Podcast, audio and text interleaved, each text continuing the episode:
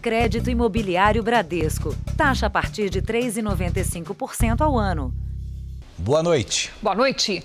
A Polícia Federal prendeu 15 suspeitos de integrar uma quadrilha internacional de tráfico de drogas e enviar quase uma tonelada de cocaína para a Europa. Esse grupo trabalhava infiltrado no setor de cargas, nos aeroportos de Cumbica, em Guarulhos, e também no de Viracopos, em Campinas, interior de São Paulo. Na área restrita do aeroporto de Viracopos, o funcionário de uma empresa terceirizada pega a mala com a droga e esconde no carrinho que leva as bagagens para os aviões. Ali havia cocaína pura que seria enviada à Europa. Nestas bases de madeira, os prestadores de serviço esconderam 60 quilos de cocaína. Os traficantes também misturavam a droga com cargas perecíveis, como frutas e legumes.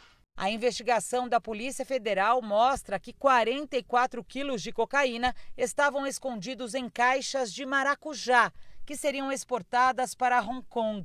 Um despachante aduaneiro preso hoje era o responsável por essa etapa. Nós identificamos que ele trabalhava também com a facilitação de exportação de alimentos. E esses alimentos, com o conhecimento dele, com o momento certo, com a rotina certa do processo de exportação, eram colocadas drogas dentro. A operação prendeu também outras 14 pessoas. Para ter cada vez mais funcionários a serviço do crime, o grupo aliciava e indicava pessoas para trabalhar no aeroporto. Quase todas eram terceirizadas. Nesta transcrição de uma conversa telefônica entre os investigados, uma mulher diz que enviaria o currículo em busca de vaga de emprego. O suspeito responde: Tomara que seja na pista. Aí dá negócio. Dois policiais, um civil e um militar também participavam do esquema e tiveram a prisão preventiva decretada. O PM já foi detido. Ele é um subtenente que comandava a base da polícia aqui em Viracopos e repassava todas as informações sobre a segurança e a logística do aeroporto para a quadrilha. De acordo com a investigação, o PM José Fernando Gonçalves realizava reuniões dentro de casa com outros suspeitos para planejar o embarque de drogas na área restrita de segurança. Já o policial civil Everton Pereira de Souza seria o intermediador de negociações com traficantes estrangeiros. A defesa do policial disse que ele vai se entregar amanhã. Na verdade, essas pessoas estavam é, prejudicando todo o sistema de segurança aeroportuário, não só da segurança em relação ao tráfico de drogas, do crime relacionado ao tráfico de drogas, mas também da aviação civil, já que eles quebravam a cadeia de fiscalização, participavam e conheciam e, de certa forma, deterioravam essa cadeia. A concessionária que administra o aeroporto de Viracopos afirmou que apoia as ações de combate ao crime organizado realizadas pela Polícia Federal. Veja agora outros destaques do dia. Presidente Bolsonaro vai indicar o advogado-geral da União, André Mendonça, para o Supremo. Servidora da Saúde diz que não sofreu pressão para facilitar compra da Covaxin. Sobe para 15 o número de casos da variante indiana no Brasil. Na série especial, como os pais de um menino com autismo o ajudaram a vencer o desafio de se comunicar com o mundo.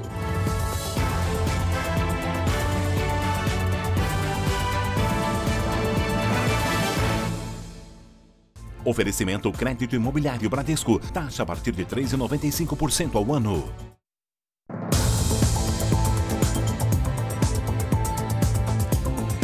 Já estamos juntos para você saber que depois de mais um aumento dos combustíveis, anunciado pela Petrobras, o oitavo só este ano, o motorista já nem sabe mais quanto vai pagar para abastecer.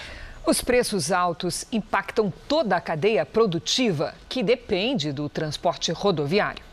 Chegar no posto significa o quê? Tomar susto, porque cada dia é um preço diferente, entendeu? Não, não tá dando mais para andar de carro. É o primeiro reajuste no preço dos combustíveis desde a posse do novo presidente da Petrobras, Joaquim Silva e Luna, em abril.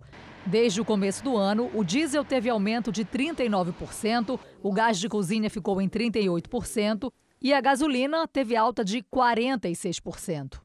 O Rio de Janeiro é o segundo estado com a gasolina mais cara do país. Só fica atrás do Acre. Com o novo reajuste, o preço médio do litro por aqui chegou a R$ 6,26. Para encher um tanque com 40 litros, por exemplo, o consumidor tem que gastar 250 reais. E mesmo quem não utiliza o carro como meio de transporte, vai sentir o impacto na hora das compras. O frete no Brasil é essencialmente rodoviário, feito através de caminhões que usam óleo diesel ou até mesmo dentro das cidades, através dos carros de entrega que usam também gasolina. Então não há como, para onde você correr, você não consegue escapar. Em maior ou em menor grau, o consumidor é quem paga a conta. Quem trabalha nas estradas não está aguentando os reajustes. Os fretes estão muito baixos e não vale a pena. A, a operação é alta. Você colocar um caminhão para rodar é um custo alto. O custo para rodar 700 quilômetros era de 450 reais usando diesel no caminhão. Agora são 150 reais a mais para fazer o mesmo trajeto. O jeito é fazer como o Fernando. Veio de bicicleta até o posto. Carro só nos finais de semana. Economiza quanto deixando o carro na garagem e usando a bicicleta? Ah, economizo muito, uns 50%. Aumento também na conta de luz e por isso mesmo muitos consumidores têm se interessado por um programa que pode diminuir o valor da tarifa. Segundo as regras, a pessoa se compromete a consumir a energia, mas fora do horário de pico. 500 metros quadrados, ar-condicionados, ventiladores, eletrodomésticos. Em estabelecimentos assim, a conta de luz costuma vir nas alturas. Nós estamos falando de um gasto aproximado de 5 mil reais. Para reduzir os custos, Jorge aderiu à tarifa branca, tanto aqui quanto em casa. A redução tá real ocorreu entre 10% e 15% da conta. Na minha casa eu também coloquei a tarifa branca e eh, como residência a economia se torna mais visível, principalmente você regular os horários de, de chuveiro, coisa que está realmente sob controle da família. Para chegar até casas e estabelecimentos, a energia elétrica percorre uma estrutura de rede, como condutores, postes. Essas redes têm momentos de utilização mais intensos. São os chamados horários de ponta, quando a maioria dos consumidores usa a energia ao mesmo tempo. Geralmente, o horário de pico é das 6 horas da tarde às 9 horas da noite. Ao adotar hábitos de consumo fora desses períodos, é possível mudar a tarifa de convencional para branca e, assim, conseguir um desconto na conta de luz.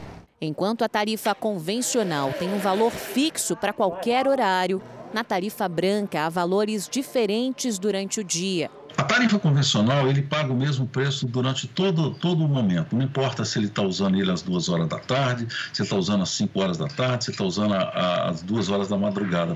Quando ele faz a opção pela tarifa branca, como eu disse, ele tem preços diferentes. Ele vai pagar um preço menor nesse período que é fora do horário de, de ponta e, de, e dessa tarifa intermediária, paga um pouco mais alto se ele utiliza na tarifa intermediária e paga mais alto usando no, no período de, de ponta. Então ele tem três, ele tem três horários. A troca de tarifa é feita pela distribuidora de energia e sem custo. Hoje, apenas 57 mil consumidores no país adotaram a tarifa branca, o que representa 0,06% do total. Evitar consumos coincidentes de todo mundo no mesmo momento tem um ganho porque você precisa investir mesmo menos em sistemas elétricos. Eu preciso ter uma rede menor do que eu tenho quando eu tenho que atender toda uma carga num determinado momento. Qualquer coisa que você possa fazer num cenário de pandemia e num cenário de crise de, de abastecimento, é muito importante poder participar. Depois de São Paulo, o Rio de Janeiro também identificou novos casos da variante Delta, que surgiu na Índia e é mais contagiosa. Segundo o Ministério da Saúde, o país já tem 15 pacientes infectados com a variante. Desses 15, dois morreram. Em São Paulo, a variante foi confirmada pelo Instituto Butantan após a análise genética do vírus. O paciente é um homem de 45 anos que não está internado. Ele e a família estão sendo monitorados pelo posto de saúde da região em que moram, na capital paulista. O infectado não tem histórico de viagem recente. O maior risco de uma cepa nova é se criar situação para uma nova onda de casos graves na cidade de São Paulo. E bem agora que estamos avançando no processo de vacinação, então seria importante que a população nos ajudasse, ajudasse o município a conter essa possível terceira onda. Já no Rio de Janeiro, a Secretaria Estadual de Saúde confirmou que um homem de 30 anos e uma mulher de 22 anos, moradores de cidades da Baixada Fluminense, também foram diagnosticados pela variante Delta. A cepa já se espalhou por mais de 100 países. Segundo este infectologista, as vacinas em uso no Brasil devem ser eficientes contra essa forma do coronavírus. Em princípio, essa variante é sensível às vacinas quando a gente tem todas as doses já aplicadas. O que se espera é que essa vacinação seja tão eficaz para a variante Delta como foi para as outras variantes. Até o momento, o Brasil já teve 15 casos confirmados da variante Delta. Seis no Maranhão, três no Rio de Janeiro, dois no Paraná e em Goiás e um caso em Minas Gerais e São Paulo. Para o Ministério da Saúde, os dados coletados até o momento não demonstram circulação comunitária, mas as investigações estão em andamento. Segundo a Secretaria de Saúde de São Paulo, há centenas de variantes do novo coronavírus ao redor do mundo. Mas, de acordo com as pesquisas, atualmente quatro delas preocupam as autoridades sanitárias devido ao alto grau de contaminação. Se eu tenho uma variante que tem uma infectividade maior, eu tenho uma maior chance de ter um aumento expressivo do número de casos e, com isso, uma saturação da nossa oferta hospitalar. Quando a gente satura os leitos, a gente tem lockdown, todo mundo sai perdendo. Foram presos hoje no Paraná dois suspeitos de vender ao Instituto Butantan uma substância que seria imprópria para o uso. Até agora não se sabe se os produtos foram ou não utilizados na fabricação de vacinas. A operação terminou com a prisão preventiva de um administrador e de um vendedor de uma empresa na Grande Curitiba. A operação de hoje foi um desdobramento da operação Ruptura, que ocorreu no dia 24. Depois da prisão deles, nós descobrimos que eles venderam insumos para o Instituto Butantan.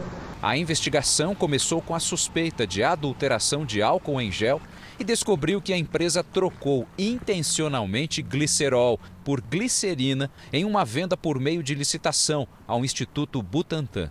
Certo é que por motivos econômicos, já que a glicerina é bem mais barata do que o glicerol, o glicerol poderia ser aplicado no controle de qualidade da Coronavac, a vacina produzida no Brasil pelo Butantan, mas isso não é confirmado pelo Instituto. A pureza é extremamente importante porque vai definir a, a finalidade daquele reagente, né? Então, uma glicerina para usar no meio biológico ou da microbiologia, eu preciso de uma glicerina que tenha 99,5% ou mais de pureza. O delegado afirma que o Butantan recebeu o produto. O Instituto Butantan vai nos responder o ofício dizendo qual a destinação desse produto, se foi utilizado na produção de vacinas ou não, se esse produto, se essas vacinas chegaram a ser disponibilizadas à população. O Instituto Paulista reuniu seu corpo técnico nesta terça para avaliar a situação. Disse estar ciente da operação em Curitiba e que trata do assunto diretamente com a Anvisa. Segundo o Tribunal de Contas do Paraná, o grupo pode ter movimentado 9 milhões de reais somente em licitações fraudulentas com o setor público. Além da Coronavac, o Butantan produz grande parte dos soros e vacinas usados no Brasil. Segundo o delegado, há indícios de que a empresa faria negócios com o Instituto desde 2008. Os dois homens presos hoje vão responder por pelo menos três crimes: falsidade ideológica, crime contra a saúde pública e crimes ambientais. A empresa em São José dos Pinhais foi fechada e deve ser autuada pela vigilância sanitária. A Anvisa diz que já abriu investigação para apurar possíveis irregularidades e o impacto nos produtos feitos pelo Butantan. Os dois, os dois, homens presos hoje, que são funcionários da empresa, dizem que desconhecem os negócios supostamente praticados pelos chefes. Nós não conseguimos contato com a empresa. Eu chamo a sua atenção agora para os números de hoje da pandemia. Segundo o Ministério da Saúde, o país tem 18 milhões 855 mil casos de Covid-19. São mais de 526 mil mortos. Foram 1.780 registros de morte só nas últimas 24 horas. Por outro lado, entre ontem e hoje, 110 mil pessoas se recuperaram. No total, já são mais de 17 milhões 262 mil pacientes curados e 1 milhão 65 mil em acompanhamento. O presidente da Rússia, Vladimir Putin, gerou protestos entre as autoridades francesas ao sancionar uma lei que considera um produto típico da França, o champanhe, como de origem russa. Agora, os produtos importados, inclusive o legítimo champanhe francês, devem ser rotulados nos mercados russos apenas como espumantes. A França ameaça recorrer à Organização Mundial do Comércio para defender os interesses dos produtores do país. Para o governo francês, a denominação champanhe só pode ser usada para vinhos espumantes produzidos na região do país que leva o mesmo nome, champanhe. Mas essa, hein? Bom, nos Estados Unidos, um casal levou um susto daqueles ao ter a casa atingida por uma árvore durante um temporal. Dois minutos depois de colocar o bebê, olha ali, ó, no berço para dormir, a casa foi atingida pela árvore. Olha o estrago. Com o barulho, a mãe, claro, correu para salvar o filho. As imagens foram gravadas por uma câmera que monitorava o quarto. Outros cômodos da casa também foram danificados. Olha aí por fora. Mas a família está muito bem, incluindo Cannon, o bebê de cinco meses. Que sorte, ainda bem. Veja a seguir. Advogado-geral da União, André Mendonça, será indicado pelo presidente para vaga no Supremo. E na nossa série especial, para entender o filho, pais criam uma ferramenta que ajuda crianças e adolescentes com autismo.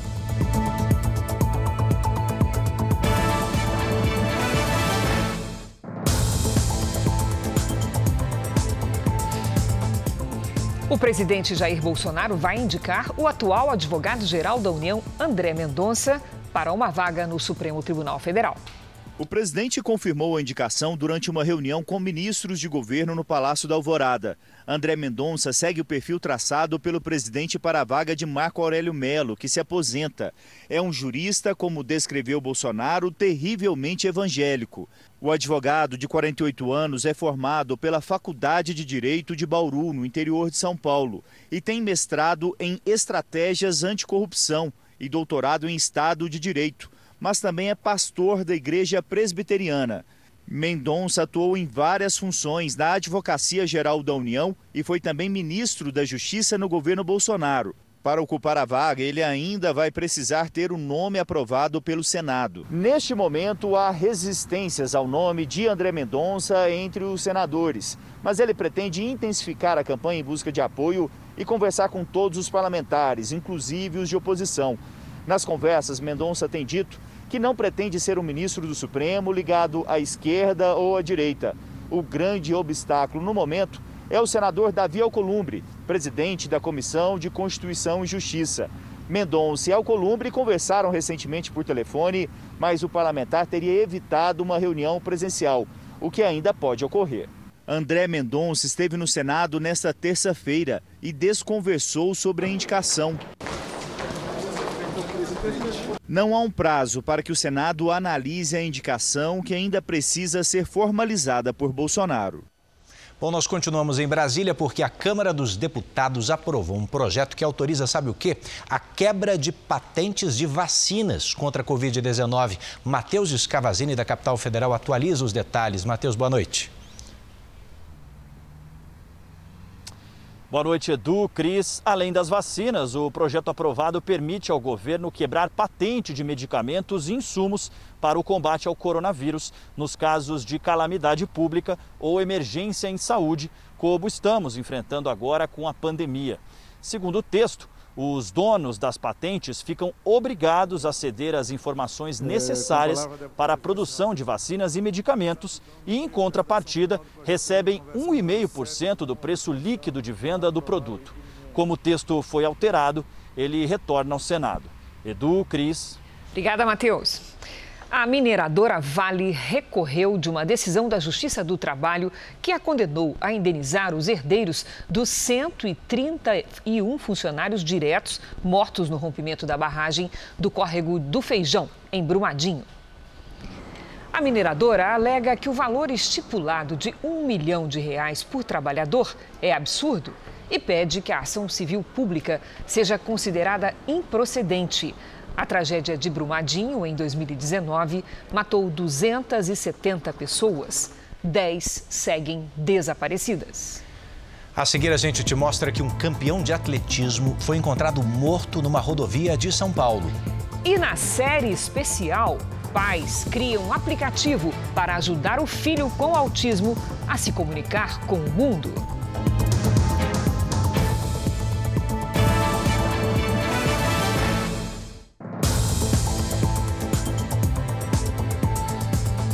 Policial militar, campeão de atletismo nos Jogos Pan-Americanos de Guadalajara em 2011, foi encontrado morto hoje na rodovia Fernão Dias, em São Paulo. Ele estava desaparecido desde ontem.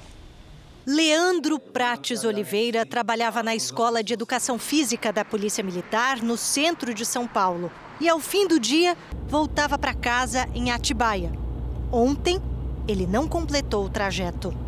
A moto de Leandro foi encontrada caída na pista da rodovia. Polícia Rodoviária Federal, militar e bombeiros então fizeram buscas em conjunto. O corpo dele estava na ribanceira. O delegado não descarta as hipóteses de acidente ou de tentativa de roubo. Leandro caiu de uma altura de 15 metros no quilômetro 75 da rodovia Fernão Dias. Ele foi encontrado ainda usando o capacete e a mochila, onde estavam o celular e a carteira. O delegado vai solicitar imagens de câmeras da rodovia. Na polícia, há 13 anos, Leandro também era atleta. Em 2011, venceu a prova de atletismo dos 1.500 metros rasos nos Jogos Pan-Americanos de Guadalajara, no México. Também foi bicampeão ibero-americano e tricampeão nacional. Ele tinha 39 anos, era casado e deixa dois filhos. Excelente policial, excelente colega de trabalho, exemplo né, para futuros atletas, não só da Polícia Militar, mas de toda, todo o Brasil. A justiça negou o pedido de liberdade do fazendeiro acusado de ajudar Lázaro Barbosa a fugir por 20 dias da polícia em Goiás. Na decisão, a justiça negou o habeas corpus de Elmi Caetano Evangelista porque faltaram documentos para o pedido ser analisado. O advogado de defesa diz que não tinha conhecimento desse pedido. O habeas corpus apresentado pela defesa está em sigilo. Esse habeas corpus foi negado, a gente desconhece ele. O fazendeiro foi preso em 24 de junho. De acordo com a investigação, Elmi estaria dando proteção a Lázaro Barbosa, enquanto o fugitivo era procurado por policiais. No celular dele, os investigadores encontraram essa mensagem. Ele está dormindo lá daquele barraco onde a mãe dele morava. Eu deixei ele dormir lá essa noite. Amanhã cedo eu pego ele. Lázaro teria passado pelo menos cinco dias na fazenda. Também foram apreendidas armas no local. O fazendeiro continua sendo investigado pela Polícia Civil. Ele e Lázaro Barbosa são suspeitos de fazer parte de uma quadrilha focada na desvalorização de imóveis na região de Águas Lindas de Goiás, a 80 quilômetros de Brasília, para comprar os terrenos com preços mais baixos. A defesa de Elmi Caetano nega suspeitas. Seu Caetano não tem, não é um homem rico, milionário, e até o presente momento, é, o, pouco, o, o que eu conheço do seu Caetano, eu não, não vejo e nem vi ele envolvido com qualquer tipo de quadrilha, associação criminosa ou milícia. Em vários estados brasileiros, a reabertura dos colégios trouxe novos desafios. Por exemplo, para o transporte escolar, que é uma das atividades que sofrem com a pandemia. Os gêmeos Bruno e Miguel, de 5 anos, nem se incomodaram com as medidas de prevenção, tamanha a saudade do trajeto de casa para a escola. Eu e meu marido, a gente trabalha e não teria como a gente nem levar e nem trazer eles. Mas em muitas cidades, a volta das aulas presenciais não significa o retorno imediato do transporte escolar. Sem trabalho há um ano e meio, muitos motoristas devolveram as vans porque não conseguiram pagar o financiamento ou tiveram que trocar de profissão para sustentar as famílias. Os que estão de volta agora enfrentam outros transtornos para administrar. A necessidade de distanciamento dentro da van, o revezamento de alunos que fez o movimento cair pela metade e as dificuldades financeiras da família. Nesse modelo escalonado aí de, de volta alternativa por bolhas, o sistema acaba ficando inviável financeiramente para os transportadores e para os clientes, também para os pais de aluno, né? Na casa da Anne, as três filhas iam de van para a escola. Com o um aperto no orçamento, foi preciso criatividade para levar e buscar todos os dias a Laura, de 4 anos, a Maria Luísa, de 9 e a Júlia, de 6 anos. Peço minha irmã, peço meu marido, peço minha cunhada para me ajudar. Aí tá assim. Só que assim, é corrido. Situação de momento agora: uma pessoa morreu, outras 11 estão feridas num grave acidente em Niterói, região metropolitana do Rio de Janeiro. O repórter Pedro Paulo Filho acompanha essa situação que começou no início da noite. Pedro Paulo, boa noite. Pois é, Edu, boa noite para você, boa noite a todos. Foi agora há pouco aqui em Niterói, na região metropolitana do Rio, aqui numa das vias mais movimentadas da cidade, e envolveu dois ônibus, um caminhão e três carros. Os bombeiros tiveram muito trabalho para tirar as vítimas das ferragens. Uma pessoa morreu na hora. Três foram hospitalizadas em estado grave. Outras oito tiveram ferimentos leves. As causas desse acidente estão sendo apuradas. Edu e Cris. Obrigada, Pedro Paulo. Agora um alerta, Edu, porque os golpistas estão se aproveitando do desejo do brasileiro em se vacinar para clonar o celular das vítimas. Em Belo Horizonte, esse golpe vem com uma mensagem falsa do SUS pedindo atualização de cadastro. Neuziane quase acreditou na conversa da golpista. A mensagem que recebeu no celular tinha a logomarca do Sistema Único de Saúde. Uma mulher que se identifica como funcionária do SUS pede a atualização do cadastro da paciente para receber a vacina contra a Covid. Tá todo mundo ansioso esperando para receber essa vacina, né? Então, se a pessoa manda uma mensagem dela e fala que em 24 horas você vai receber um agente na sua casa que vai liberar para você essa vacina, a pessoa fica feliz, né, satisfeita, achando que vai mesmo, né? Neuziane começou a desconfiar da fraude quando a falsa funcionária solicitou que ela confirmasse os números de um protocolo de segurança. Como ela não confirmou, a golpista passou a enviar áudios na tentativa de convencê-la. Para a gente poder fazer somente a atualização do seu cadastro, é necessário confirmar o número de protocolo com a senhora. A senhora precisa apenas me confirmar apenas os seis primeiros dígitos. A mulher insiste. A senhora precisa me confirmar assim que eu mandar a mensagem para a senhora, tá ok? A Prefeitura de Belo Horizonte informou que não está fazendo cadastro online para vacinação. Nós ligamos para o número que mandou as mensagens, mas quem atendeu foi um homem que desligou em seguida. Segundo a polícia, essa é uma estratégia usada por criminosos para tentar clonar celulares, roubar perfis nas redes sociais e pedir dinheiro para pessoas conhecidas da vítima. Se alguém sofrer alguma tentativa de golpe, a orientação é registrar boletim de ocorrência e procurar a Polícia Civil. Fica pedindo dinheiro para parente, né? Então, assim, meu alerta é para que outras pessoas não caiam nesse tipo de golpe. Vamos ao vivo a Brasília porque o Ministério da Saúde anunciou a inclusão de bancários e trabalhadores dos Correios nos grupos prioritários da vacinação contra a Covid-19. Quem tem as informações é o nosso repórter Clébio Cavagnoli. Boa noite, Clébio. Oi, Cris, boa noite a você, ao Edu e a todos. O ministro da Saúde, Marcelo Queiroga, autorizou o pedido das categorias depois da aprovação da equipe que coordena o Plano Nacional de Imunização. Caberá agora aos governos dos estados e também às prefeituras organizarem esse calendário de vacinação dos trabalhadores. Também hoje, Cris Anvisa autorizou estudos clínicos aqui no Brasil da vacina contra a Covid-19 da farmacêutica francesa Sanofi. Os estudos serão feitos a partir da aplicação de duas doses, com intervalo de 21 dias entre cada uma, nos estados da Bahia, Minas Gerais, Mato Grosso do Sul e Rio de Janeiro. Volto com vocês aí no estúdio, Cris e Edu. Obrigada, Clébio, falando ao vivo direto da sede do Ministério da Saúde em Brasília. Obrigada. Vamos ver como é que está o andamento da vacinação em todo o país, somadas as aplicações da primeira e segunda doses, mais de 1 milhão 253 mil pessoas tomaram a vacina nas últimas 24 horas. Hoje o Brasil tem mais de 79 milhões 506 mil pessoas vacinadas com a primeira dose e mais de 28 milhões 120 mil, portanto 13,28% da população completaram a imunização com as duas doses. O Espírito Santo é um dos estados com o maior número de vacinados com a primeira dose, supera 1 milhão 680 mil, ou seja, 41,36% dos capixabas. Mato Grosso do Sul imunizou mais de 1 milhão 214 mil moradores, o que equivale a pouco mais de 43% da população. E no Rio Grande do Sul, quase 44% dos gaúchos receberam a vacina, o que significa mais de 5 milhões de pessoas. Em São Paulo, mais de 20 milhões 484 mil moradores tomaram a primeira dose contra a Covid-19, ou seja, mais de 44% dos paulistas. No nosso portal r7.com, você pode acompanhar a situação de todos os estados no mapa interativo.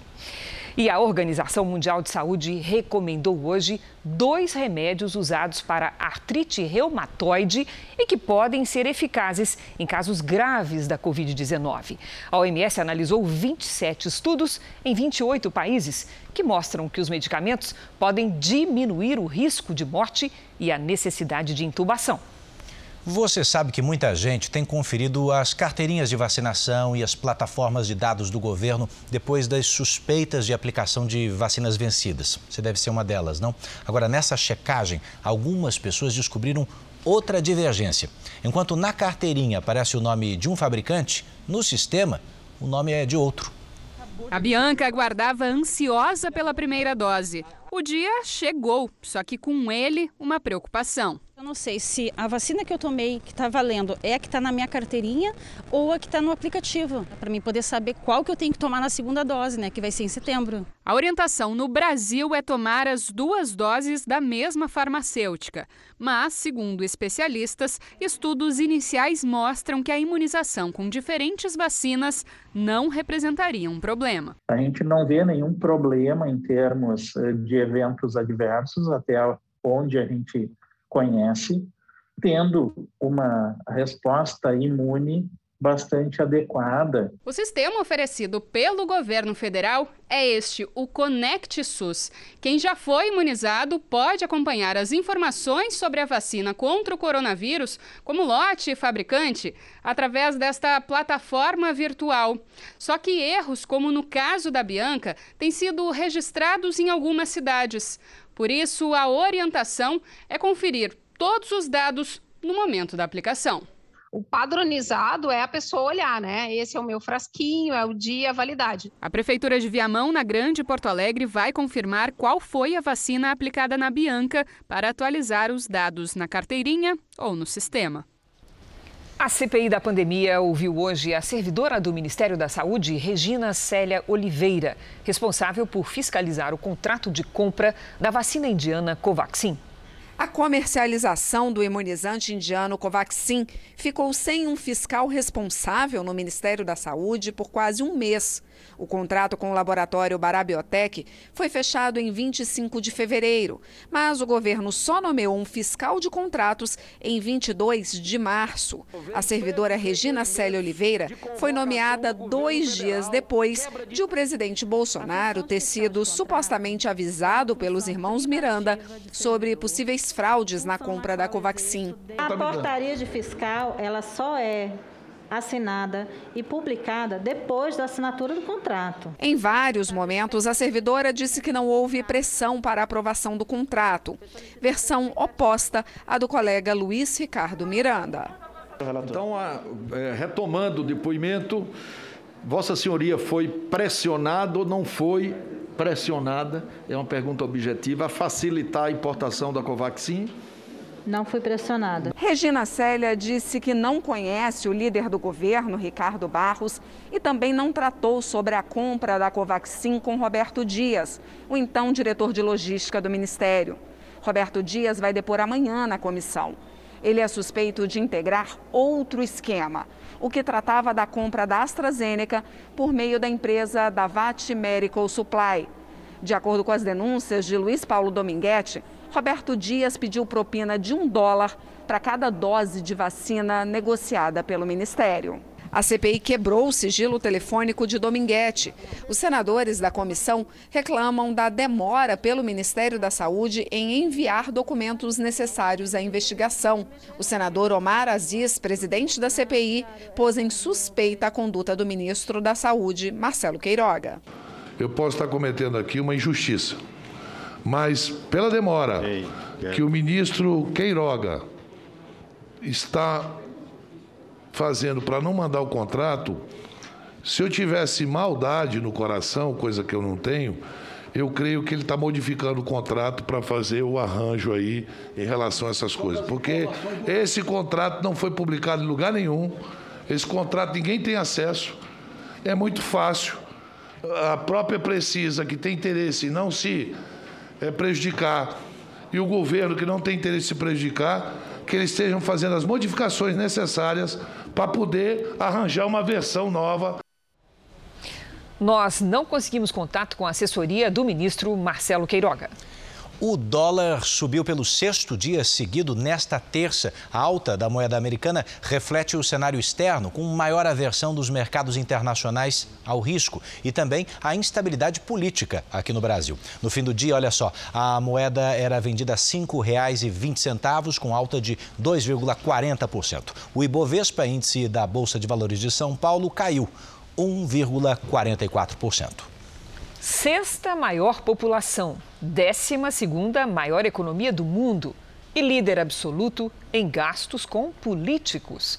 Um estudo revela que cada um dos nossos 594 parlamentares custa mais de 20 milhões de reais por ano aos cofres públicos. A conta é simples, mas o resultado é revelador dividindo o orçamento anual da Câmara e do Senado por 365 dias, um único dia de funcionamento do Congresso Nacional custa aos brasileiros quase 31 milhões de reais. Deputados e senadores chegam a dispor de vários auxílios, como, por exemplo, a ajuda para a moradia. Eles ainda contam com cerca de 106 mil reais por mês para pagar assessores. Especialistas garantem que não há preço para manter a democracia. No entanto, o parlamento custa muito para o povo brasileiro. Estudo feito entre pesquisadores do Instituto de Matemática Aplicada do Rio de Janeiro, da Universidade da Califórnia e da Universidade de Brasília comprovou esta realidade. Na pesquisa feita em 34 países, o Brasil aparece em primeiro lugar na lista daqueles que mais gastam com o parlamento. A gente não estava esperando que fosse num nível tão elevado, né? que a gente saísse da curva de uma forma tão intensa. Né? Claro que já havia assim, nós tínhamos uma, perspectiva, uma, perspectiva uma, uma, percepção de que o Brasil ia ser diferente. Na verdade, essa é uma das grandes motivações para fazer esse estudo, mas uh, os números realmente foram surpreendentes. Passando um pente fino nas contas, o resultado é que cada político do Congresso custa anualmente 5 milhões de dólares, o equivalente a 24 milhões de reais, valor que é 528 vezes maior do que a renda média da população. A gente ficou um pouco surpreso porque esse número para o Brasil, né, 528 vezes a renda média né, do gasto parlamentar, ele é mais do que o dobro do segundo colocado que é a Argentina. Né? A Argentina tem um pouco mais de 228. E se você pegar a média dos outros países, você tem, tirando o Brasil, né, a média dos outros países é apenas 40, né, nesse, 40 vezes a renda média. No estudo, os pesquisadores também analisaram o financiamento público partidário. O Brasil, de longe, é o país que mais distribui dinheiro para as legendas. Pelos cálculos, foi constatado que os partidos políticos daqui recebem, em média, 2 bilhões e 200 milhões de reais por ano. Naturalmente, essas dezenas de partidos não significam dezenas de ideologias. Né? Então, o Brasil passou a ter uma quantidade enorme de partidos, até porque, em se considerando verbas distribuídas aos partidos, ter um partido passou a ser um bom negócio. Ainda segundo o especialista em contas públicas, essas despesas com o parlamento são inconcebíveis na atual realidade do país. Completamente acima da realidade brasileira, né? chega em muitos casos a ser um assinte em relação ao cidadão comum. Nós temos cerca de 40 milhões de brasileiros que estão vivendo às custas de um auxílio emergencial. Enquanto isso, nós temos parlamentares que custam, só naqueles custos mais diretos, que custam ao brasileiro cerca de 180 mil reais por mês. Vamos com a previsão do tempo? Além do centro-oeste, o ar seco ganha força também no nordeste e provoca muitas queimadas. Os focos aumentaram 72% em comparação ao mesmo período do ano passado. Vamos conversar sobre isso com a Lidiane Sayuri e saber se há alguma esperança de chuva para aliviar a situação. Boa noite, Lídio. O que, que você nos diz? Olha, infelizmente, por enquanto não temos não, viu, Cris? Boa noite para você, Predu, para quem está aí do outro lado. Olha, até chove no litoral do Nordeste, mas a situação crítica está no interior da região. E para lá não tem previsão de chuva tão cedo. Nos próximos dias, o tempo firme e seco persiste. Além do risco de queimadas, a umidade do ar fica abaixo do ideal nas horas mais quentes do dia em todo o interior do país. Do Rio Grande do Sul até o Tocantins, a quarta-feira será de sol com poucas nuvens. No extremo norte e no litoral do Nordeste, aí sim, pancadas a qualquer hora. Em Curitiba, máxima amanhã de 18 graus. No Rio de Janeiro, faz até 23. Em Cuiabá, 37. Em Salvador, 26. Em Palmas, 35 e até 28 em Macapá. Em São Paulo, temperaturas amenas, máxima de 22 graus. Na nossa previsão do tempo é você quem manda. Estão chegando agora o José e o Pedro. Eles querem saber como fica o tempo. Sabe onde, Lid? Lá em Piracicaba. Opa! Vamos para lá, Edu. Seguinte, José, Pedro, vamos lá. Com relação à chuva que o Pedro perguntou, ó, vai demorar. Por enquanto, nem sinal dela, viu? O dia começa fresquinho com temperaturas na casa dos 12, 13 graus. Aí, à tarde, o sol entre nuvens esquenta até 25 graus na quarta e na quinta. E um pouquinho mais na sexta-feira. Cuidem da hidratação, porque o tempo seco segue por aí. A vez agora é da Edgênia. Ela quer saber como fica o tempo em Buriticupu, no Maranhão. Vamos lá. Edgênio, o calor continua firme. O sol aparece entre nuvens, mas nada que o impeça de aquecê-los. Nesta quarta faz até 35 graus. Na quinta e na sexta, 34. Participe você também do Tempo Delivery pelas redes sociais. Mande a sua mensagem com a hashtag você no JR. Até amanhã, gente. Obrigada, Lid. Obrigado, Lid. E olha aqui, ó, depois de passar pelo Caribe, a tempestade tropical Elsa chegou ao sudoeste da Flórida, nos Estados Unidos, e pode ganhar força de furacão.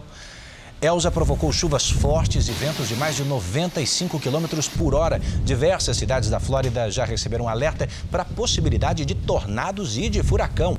Os ventos podem chegar a 120 quilômetros por hora.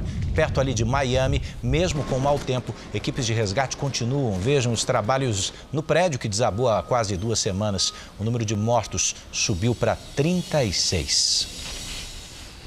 Uma pesquisa revela que o celular é um dos principais objetos de desejo dos brasileiros. Inclusive dos que ganham menos. E muitos trocaram de aparelho durante essa pandemia.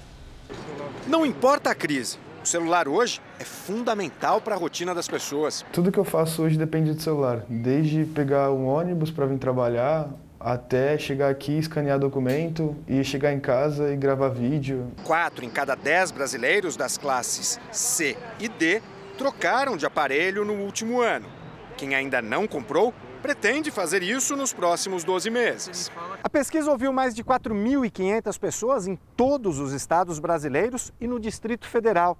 66% dos entrevistados têm renda inferior a mil reais por mês, mas o preço médio do celular da maioria deles é de dois mil reais.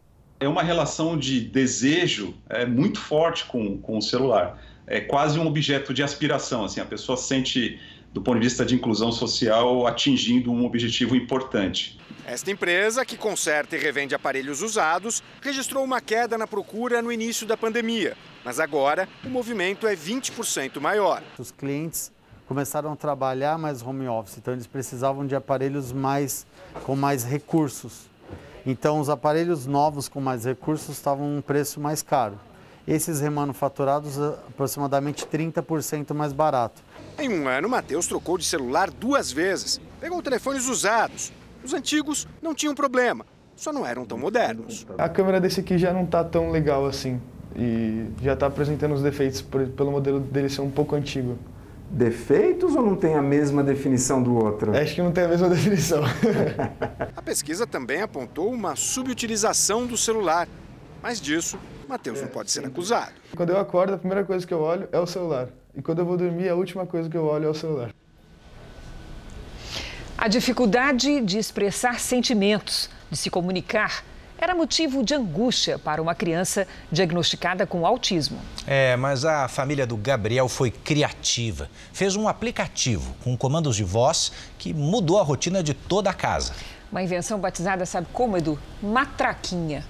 Pois bem, essa invenção começou ajudando o Gabriel e depois foi levada a meninos e meninas de todo o país.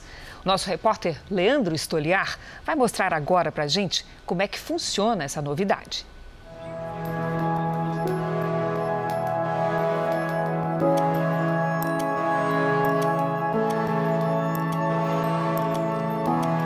Esse fichário para a gente acabou se tornando assim, ele tem que ir para onde o Gabriel vai. Ele precisa ir, que ele é a voz do Gabriel.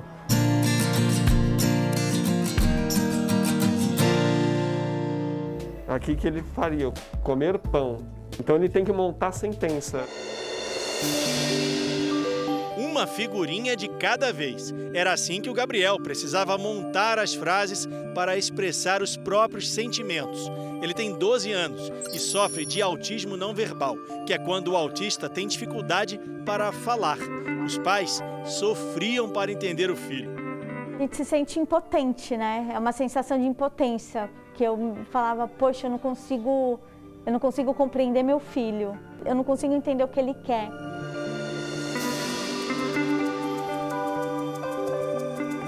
Quando a gente se tornou pais, né? A Grazi nos tornamos pais e recebemos o diagnóstico de autismo, de certa forma, a gente como pais acabou se tornando especialista no autismo, mas no autismo do nosso filho. Então a gente entende tudo dele, a gente consegue fazer uma linguagem corporal dele, a gente consegue entender tudo que ele quer.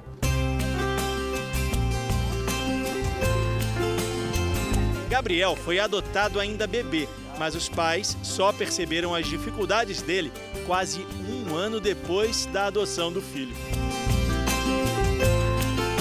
As crises aumentavam a angústia da família e a necessidade de encontrar um tratamento especial. O método de usar o fichário até que funcionava, mas a comunicação era lenta e mantinha o Gabriel afastado das outras pessoas. Foi aí que os pais criaram um aplicativo de celular que ajuda na comunicação. Eu quero lavar as mãos. As figuras elas se perdem com muita facilidade. Então, se de repente a gente quer ir numa padaria, ele quer tomar um suco, ele pega o fichário e a figura do suco não está lá, ou porque se perdeu dentro da bolsa, ou ficou na escola, seja lá o que for, aí ele se frustra, ele se irrita, ele chora. Pensando nisso, a minha esposa, a Grazi, meu irmão e eu, nós decidimos criar uma traquinha, que seria esse aplicativo de comunicação alternativa que trouxe esse fichário físico para o digital. Um toque na tela mudou a relação entre pais e filhos. Basta a criança escolher a imagem que o aplicativo faz o resto. E toda a família pode participar. Eu quero jogar videogame. Jogar videogame? Ele está no telefone do vovô, do tio, da titia, dos amigos. Então, todo nossa, os nossos amigos, a família, todos têm uma traquinha instalado. A nossa interação melhorou bastante e a questão dele se fazer entender, né? Se mostrar como ser humano, né? Mostrar seus desejos, suas necessidades.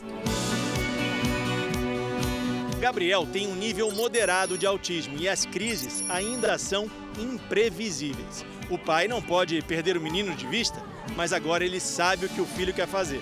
Digamos que o passeio no parque tenha ficado mais interativo. O aplicativo de celular não só mudou a maneira como a família se entende, como incluiu o Gabriel no convívio social. Quem antes tinha dificuldade de compreender as expressões e as reações dele, agora também pode receber informação por meio da tecnologia. Foi pensando na inclusão que a família decidiu compartilhar a ideia. Mais de 130 mil pessoas têm agora o Matraquinha na tela do celular. E nessa época de frio aqui em São Paulo, a mensagem que ele mais tem enviado para os pais é essa aqui. Ele vê a imagem e avisa. Estou. O aplicativo é dividido por sessões. A pessoa pode expressar uma necessidade e o sistema reproduz em voz alta. Eu quero dormir. Foi assim que a Érica descobriu o sentimento do filho. Ela é mãe de gêmeos e percebeu que Theo, o mais velho, sofria de apraxia da fala, um transtorno neurológico que impede a criança de pronunciar as palavras.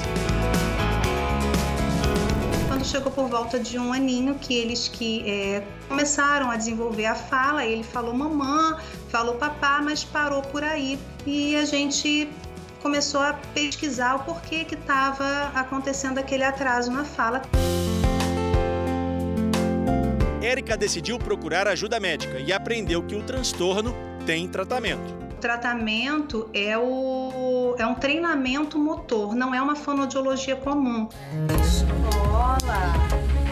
Ela incluiu a linguagem de Libras no tratamento do filho e passou a usar o aplicativo que encontrou pela internet. Theo se mostrou um verdadeiro tagarela, ou melhor, matraquinha. Theo passou a ter a chance de dizer o que sente sem precisar falar. A tecnologia trouxe a inclusão e reduziu a distância entre pais e filhos. Ele chamou o pai no aplicativo, que tem uma figurinha que fala papai, e aí quando o pai veio, ele falou: Eu te amo. Nossa, foi a coisa mais linda, porque a boquinha dele não consegue falar isso, né? Eu te amo.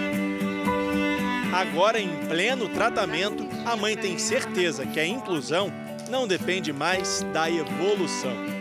Sonho ainda é escutar a vozinha dele falando, né, mamãe, te amo. Mas enquanto essa fala não vem, é, só em saber que é o que ele pensa e o que ele sente, não importa de que forma venha, né? Seja numa cartinha, na voz de um aplicativo ou através de um gesto de libras, é, o importante é a gente saber que esse amor, a gente está dando amor e está sendo recíproco por, por parte dele.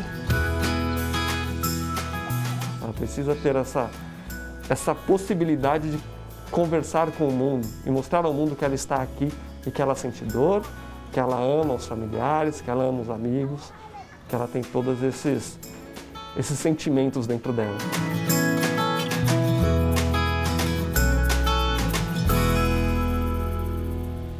O Jornal da Record termina aqui. E à meia-noite e meia tem mais Jornal da Record. Fique agora com a novela Gênesis. A gente se vê amanhã. Até lá. Até lá.